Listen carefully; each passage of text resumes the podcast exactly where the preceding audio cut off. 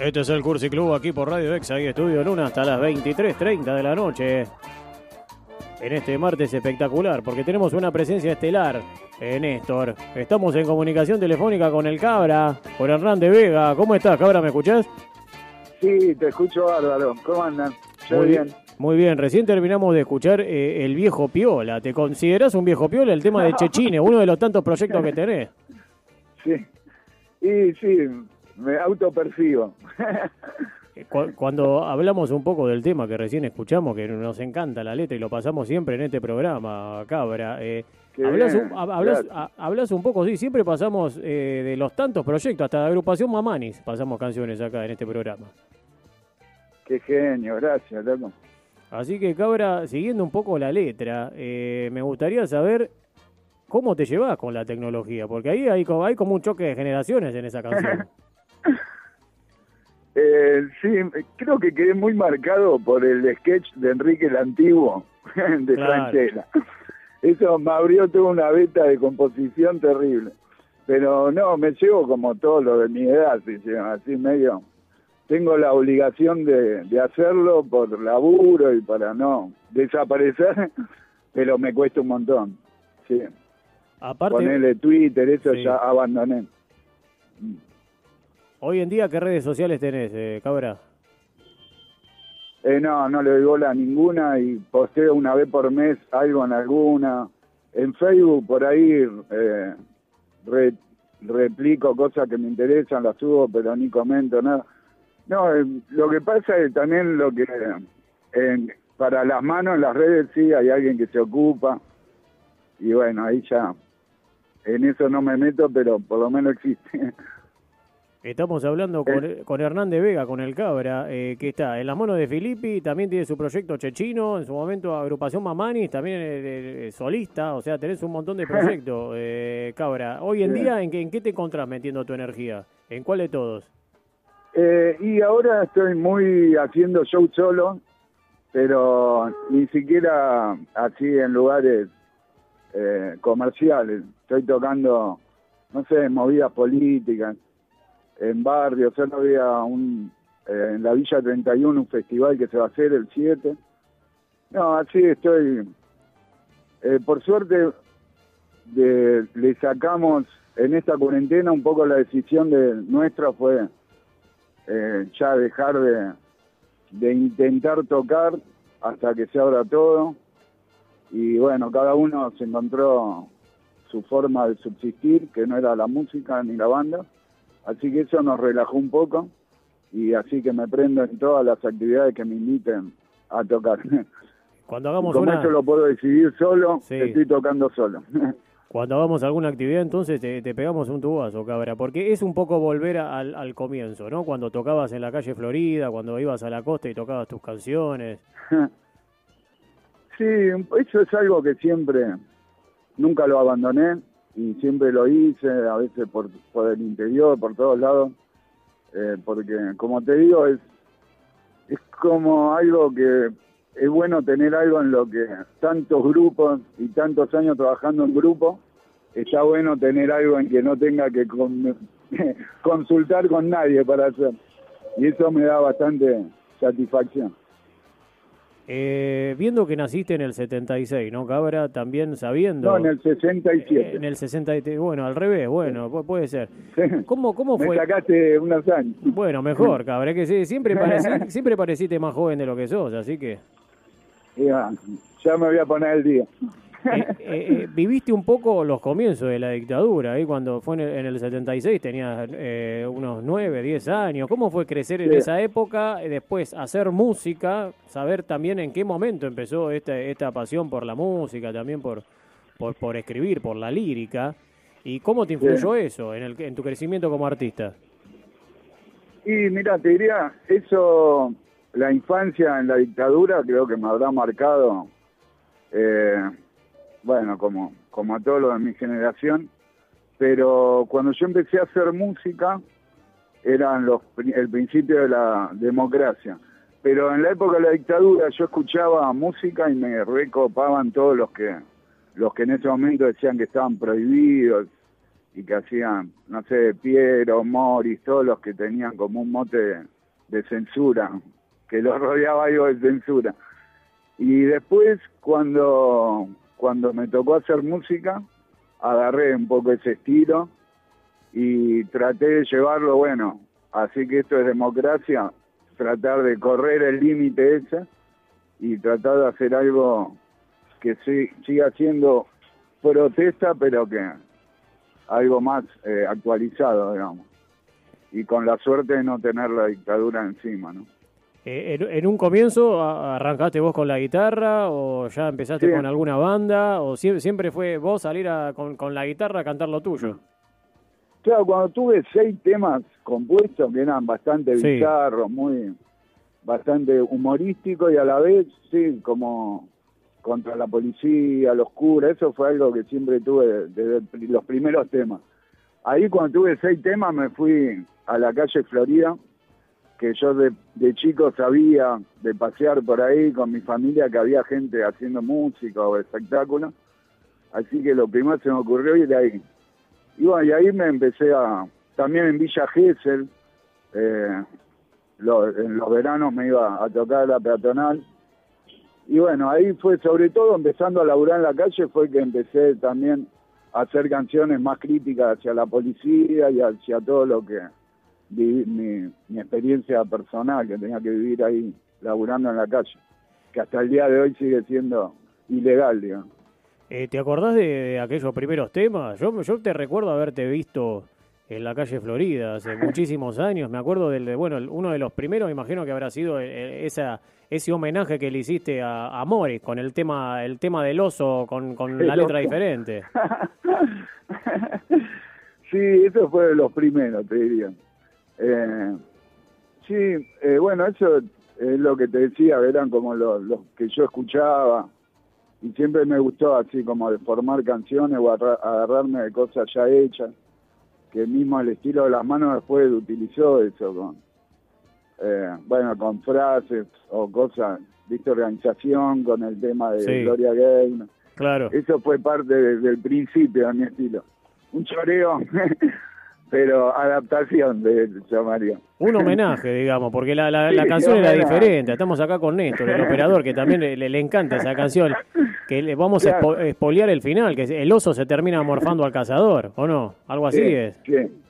No sé, a ver, para ya ni me acuerdo. Eh, alguien se morfó el oso. Tenía tanta hambre que alguien se morfó. No sé si al cazador o alguien. Sí. Bueno, ahora ese tema ya no lo conoce nadie de los chicos, sí, es una son temas que con el tiempo tuve que dejando ir dejando de hacer.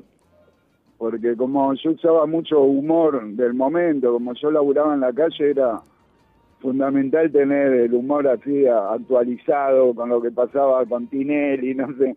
Tenía canciones de todo, de José de Ser en ese momento. Había una que se llamaba José de Ser contra los fantasmas. Así que muchas canciones de esa época las tuve que dejar de hacer porque ya nadie conocía de lo que estaba hablando. Y después también aprendí a hacer canciones más amplias, que puedan, perdurables, que puedan durar más años. ¿Cómo, ¿Cómo fue, Cabra, eso, de pasar a tocar en la calle, allá tener tus proyectos con banda, adaptar un poco los temas? Porque hay muchos, muchos temas del comienzo. Bueno, hay, temas que hicieron eh, conocidos otras bandas. Después te vamos a preguntar cómo te, te llevas, te relacionás con eso que, que, sucedió también. Pero ¿cómo fue eh, pasar de tocar en la calle con tu guitarra tus canciones a trasladarla ya a tener banda? Tanto con agrupación Mamanis o con Las Manos de Filippi. Y eso fue eh, yo con mi amigo Gabriel Hermo, que es artista plástico, ahora vive en Madrid, eh, era que hacíamos los shows en la calle, habíamos tenido un intento de banda de rockabilly, sí. y en realidad él siempre se dedicó a la gráfica, hacíamos volantes, eh, logos, y en un momento, pero fue una banda que no duró nada, y después en el 92 con él empezamos a conocer Mano Negra, Maldita Vecindad, todas bandas, que eran nuevas, con un sonido nuevo y que tenían la particularidad de que hacían música variada, no solo un estilo, sino que metían música árabe, cumbia, funky, rock, pesado. Y bueno, y ahí medio nos dimos cuenta que mis letras podrían llegar a musicalizarse de esa forma. y empecé a, en el 92 volvimos de Gessel con todas las ganas de armar la banda, ya con el nombre elegido, el logo, todo, una cebada terrible. Y empecé a juntar músicos que sabía que tocaban o que tenían bandas. Y así fue que salió la primer, el primer show de las manos. Que fue que en Gessel, en realidad lo que motorizó todo esto fue que en Gessel yo tocaba en la calle también con eh, Jorge Minosi, que era el manager de los Caballeros de la Quema. Sí. Y, ahí Iván se recopó con mis canciones y me invitó a que vaya en abril, después de pasado el verano, a tocar con ellos en el Paracultural. Y yo desarpado, porque siempre fui así, y sobre todo de joven, agarré y en vez de caer solo, armamos una banda en una semana y caímos 15 chabones a tocar, casi lo matamos un susto a Iván y ese fue nuestro primer show en el Paracultural y después no paramos más. La verdad que nos, nos encantó y fue... Y pero igual después toda la carrera de las manos fue eh, larguísima hasta que te diría que hace seis años y esto hace 30 años que podemos vivir de la banda, así que nunca eh, abandoné todo mi laburo en la calle, muchos años eh, seguí, a, a pesar de tener la banda, seguía viviendo de los espectáculos callejeros o de algún otro laburo. Hermosa, hermosa esta historia que contás, cabra. Esta no, no, no estamos enterados de esto que le cayeron a Iván Noble ahí, que los invitó, tipo de telonero tranquilo. Capaz que imaginó que vos, ibas a caer con la guitarrita, le caíste con 15 monos en el paracultural. Habrá sido majestuoso. No, aparte eran, había un fakir entre los. No, era un circo terrible porque teníamos, eh, mis amigos no eran rockeros, sino eran todos de la peatonal, así que había faquires, mimos, eh, todo un zoológico rarísimo, más en ese momento que todavía la onda de los malabares y eso no existía. O sea, fueron, fueron pioneros. Igualmente, siempre en las manos de Felipe o, todos los proyectos en los cuales estuviste, también sabiendo que tenemos algunos eh, amigos en común, le mandamos un saludo grande al Mendy.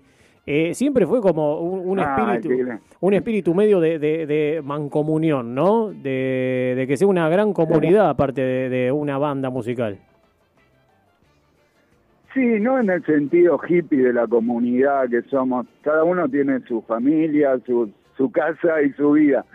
Pero sí en el momento de, hacer música y de, de ponerle responsabilidad al proyecto, ahí sí, somos todos tratamos de que todos estemos apuntando hacia el mismo lado. Y hablando del Mendy ayer, y de estos shows que te digo que estoy haciendo eh, por todos lados solo, ayer tocamos con el Mendy ahí en el acampe de los eh, trabajadores de la tierra, que están reclamando la eh, tierra para los que siembran, para la gente que trabaja en el campo. Así que ayer toqué con el Mendieta. Siempre, siempre ese compromiso social. Eh, Cabra, quería eh, preguntarte si eso fue empezó antes que la música o después. El tema del compromiso social, me imagino que habrás tenido tus lecturas eh, de diferentes autores o cómo fue ese acercamiento. Más allá de, ahí, ¿me estás escuchando ahí, Cabra? ¿O se perdió un poco? ¿Ahí me escuchás? Hola, hola, me parece que perdimos al Cabra. Vamos a ver si lo volvemos a retomar. Estábamos hablando con el Cabra aquí en Radio Exa, también en Estudio 1, en el Cursi Club. El Cabra nos estaba hablando un poco de sus comienzos, tanto en la peatonal ahí de, Florida, también en la, costa, en Villa Gesell. Que empezó con su guitarra y sus canciones, hacer una canción que era eh, otra versión del oso de Morris. Y ya empezó a ser Señor Cobranza, que después fue una canción que hizo famosa Versuit Garabat. Vamos a ver si podemos establecer contacto nuevamente con el Cabra Ahí sin Néstor me da el ok. Ahí seguimos charlando con el Cabra. Cabra, ¿ahí me, me escuchás? Sí, ahí volvimos. Estábamos hablando un poco, te estaba preguntando de esa inquietud política, ¿qué fue, si fue antes de la música o fue después o fueron de la mano, eh, el hecho de, que tus canciones también reflejen un poco eh, tu pensamiento político, me imagino que habrás leído algunos autores que te llevaron a, ciertos lugares, ¿cómo fue ese camino? ese camino fue bastante, digamos, no sé, eh, fue todo, al, yo a los 13 años empecé a trabajar en fábrica, fui un niño operario, metalúrgico. Así que siempre tuve bien claro, y mi viejo siempre eh, hablábamos de eso, de lo que son los derechos laborales, lo que es la patronal, y yo lo vivía día a día y mes a mes. Así que cuando agarré la viola y con toda esa gana de hacer protesta, también tenía una inquietud anticapitalista y todo eso. Lo, lo, si bien no había leído absolutamente nada todavía, porque también era bastante embrutecido, yo no hice el secundario, nada. Pero en un momento, eh, en el año 89, cuando yo una, en un momento yo venía de, de tocar en Florida y me crucé con un acto del Partido Obrero que había ahí en la calle Corrientes. Y ahí me vieron pasar con la viola, con mi look extraño, y me invitaron a subir y ahí toqué. Y ahí me invitaron después a participar de reuniones de artistas y me, tomó, como se dice en la militancia, un, un artista, un poeta que llamaba Alberto Arias, que falleció este año, y él fue el que me empezó a tirar libros, autores, me entró a contar de Trotsky, de Stalin y de este, este y me entró a adoctrinar en la mejor, en el mejor sentido. Y bueno, eh, la verdad que era algo que no entendía mucho al principio, pero que yo eh, absorbía y sabía que en algún momento me iban a cerrar todas esas cosas me estaban tratando de explicar. Y bueno, y así empecé a militar también. Y después gracias al partido fue mi como mi pata volví a sentir ganas eh, por primera vez sentí las ganas de leer algo o de cultivarme digamos. Siempre tenía una negación hacia hacia la escuela y eso. Y llegaste a ser candidato cabra en un momento no sí y ahora estamos eh, acabamos de ayer presentamos una lista en el sindicato de músicos donde también soy candidato y el pecho y un montón de artistas eh, que estuvieron conmigo en esa primera reunión, te digo, del Partido Obrero en el año 89. Ahí tratando de dar la lucha al sindicato de músicos que sería tan necesario para, para todos. Eh, sentí que no se debe perder eso, viste que a veces los artistas o los músicos como que separan eh, el obrero del artista.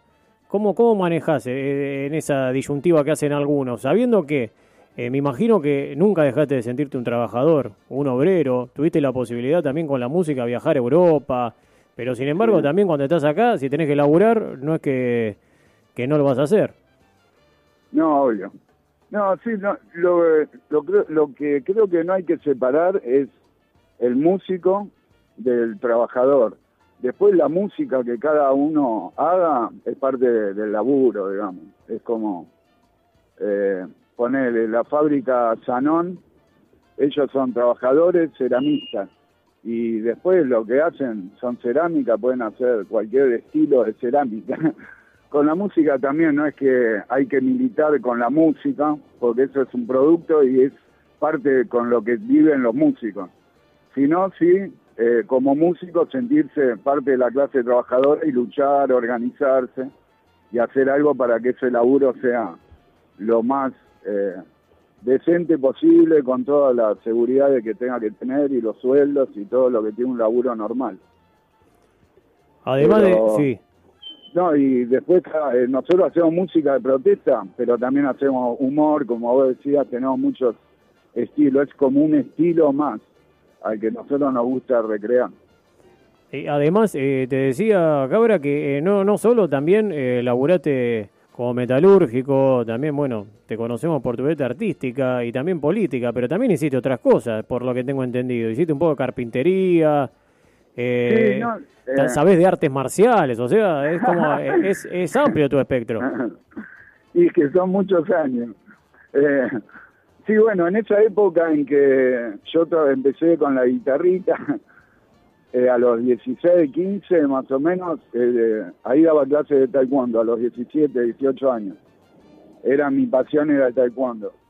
Eh, después se fue volcando esa pasión hacia la música y no fue tan sana, no era, ya no era Bruce sino era más un, un tóxico. Pero, bueno, pero el taekwondo también, eh, lo, me imagino que lo trasladaste un poco. Yo a veces cuando te veo bailar, eh, noto de que sabes algo de taekwondo, ¿no? Eso, eso te lo habrán dicho. Sí, la verdad que aprovecho los shows para, para entrenar. Tirar un par para de no patadas. perder la elongación.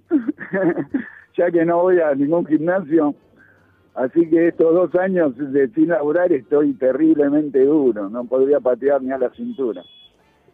Recién estábamos hablando de, de, todas las cosas que hiciste, pero me imagino que fue una experiencia eh, que te habrá marcado el, el, haber ido a Europa, haber estado en Alemania, en diferentes países, eh, haciendo las canciones. ¿Cómo fue esa experiencia?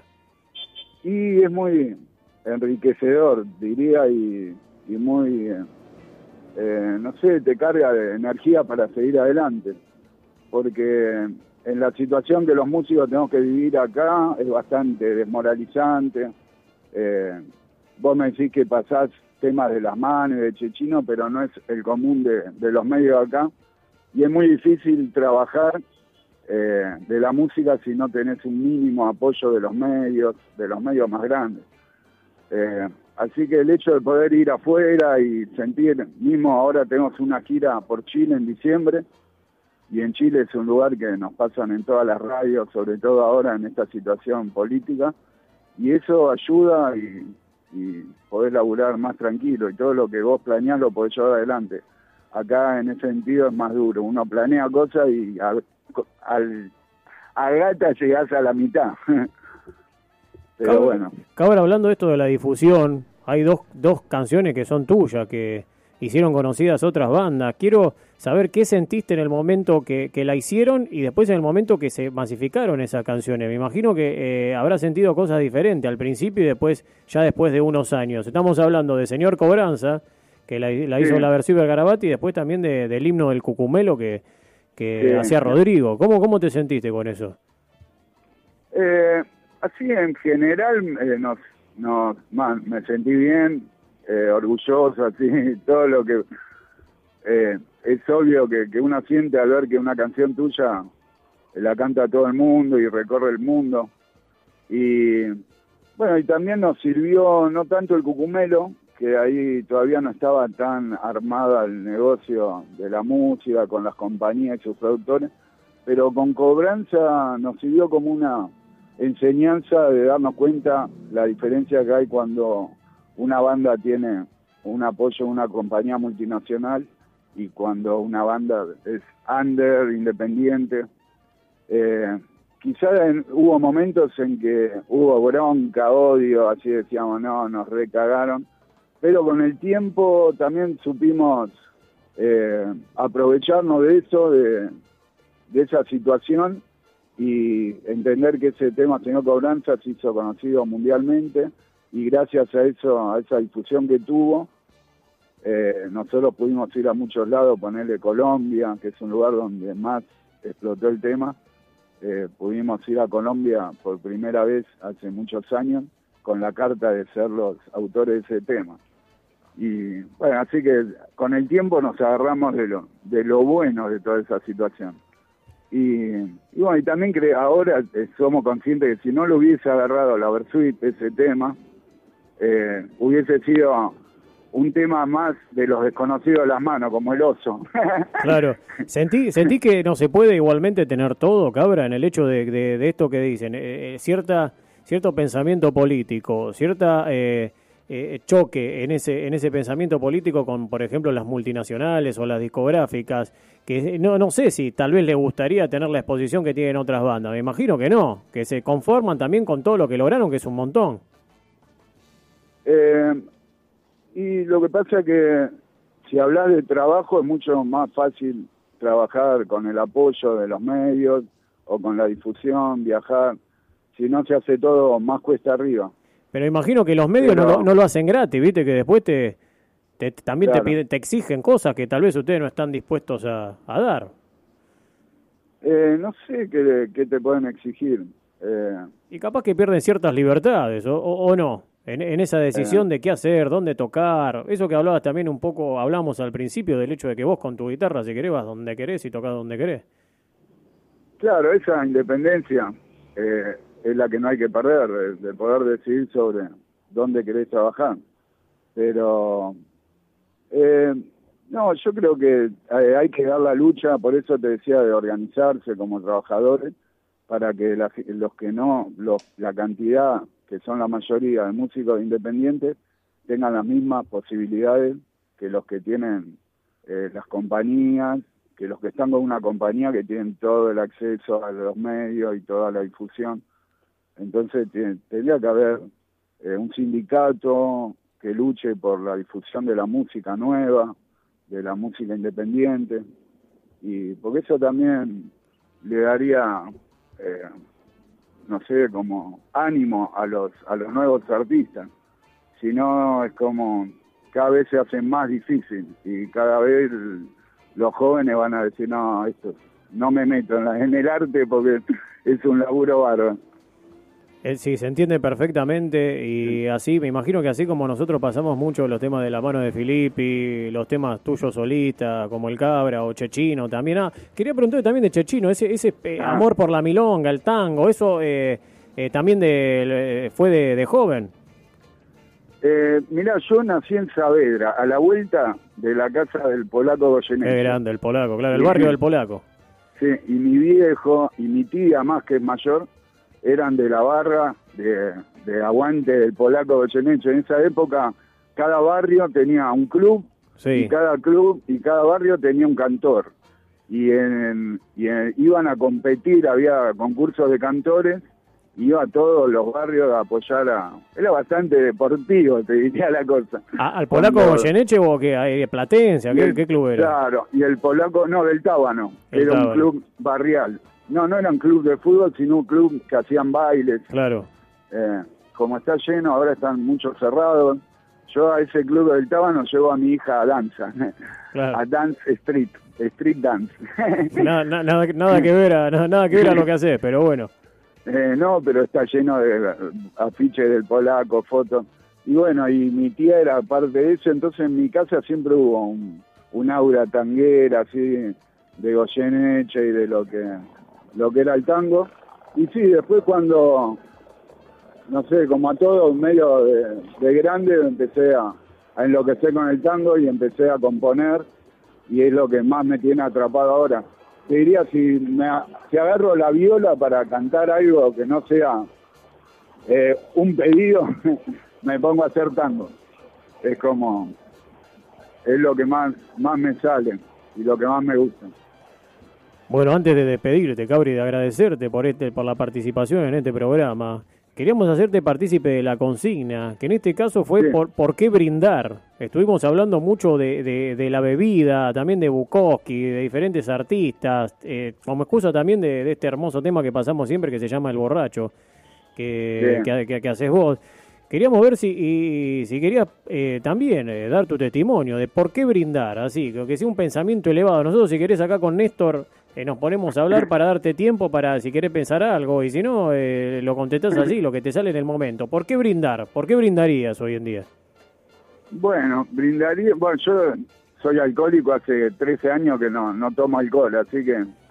Pero podés, claro, podés brindar con coca, podés brindar con lo que quieras. Dale, con ananafis. Ananafis, ahí está. Bueno, ojo que eso un poquitito de alcohol tiene, pero bueno, esta vez te... No, porque puedo, puedo cagar la fiesta a todo el mundo. Claro, listo. Eh, no, yo eh, brindaría para que toda la gente que está pasándola tan mal pueda salir adelante por medio de la lucha, de la organización.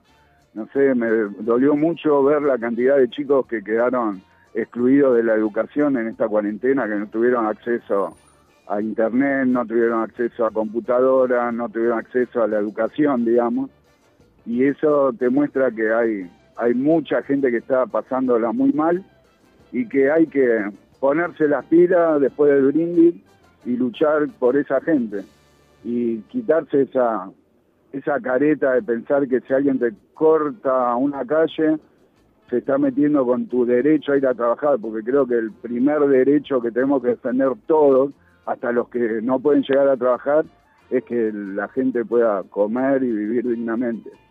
Así que Lucho, va, brindo por eso.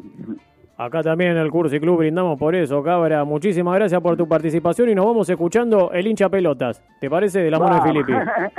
Dale, no sé si los chicos van a saber quién es Pastoral, pero bueno. Yo me imagino que sí, Pastoral. En el hospicio me imagino que se lo van a escuchar y si no se lo, se lo pasamos en este programa, Cabra. No, que se van a pegar un gorchazo. nos vamos, Cabra, gracias. Un abrazo, amigo, suerte, gracias.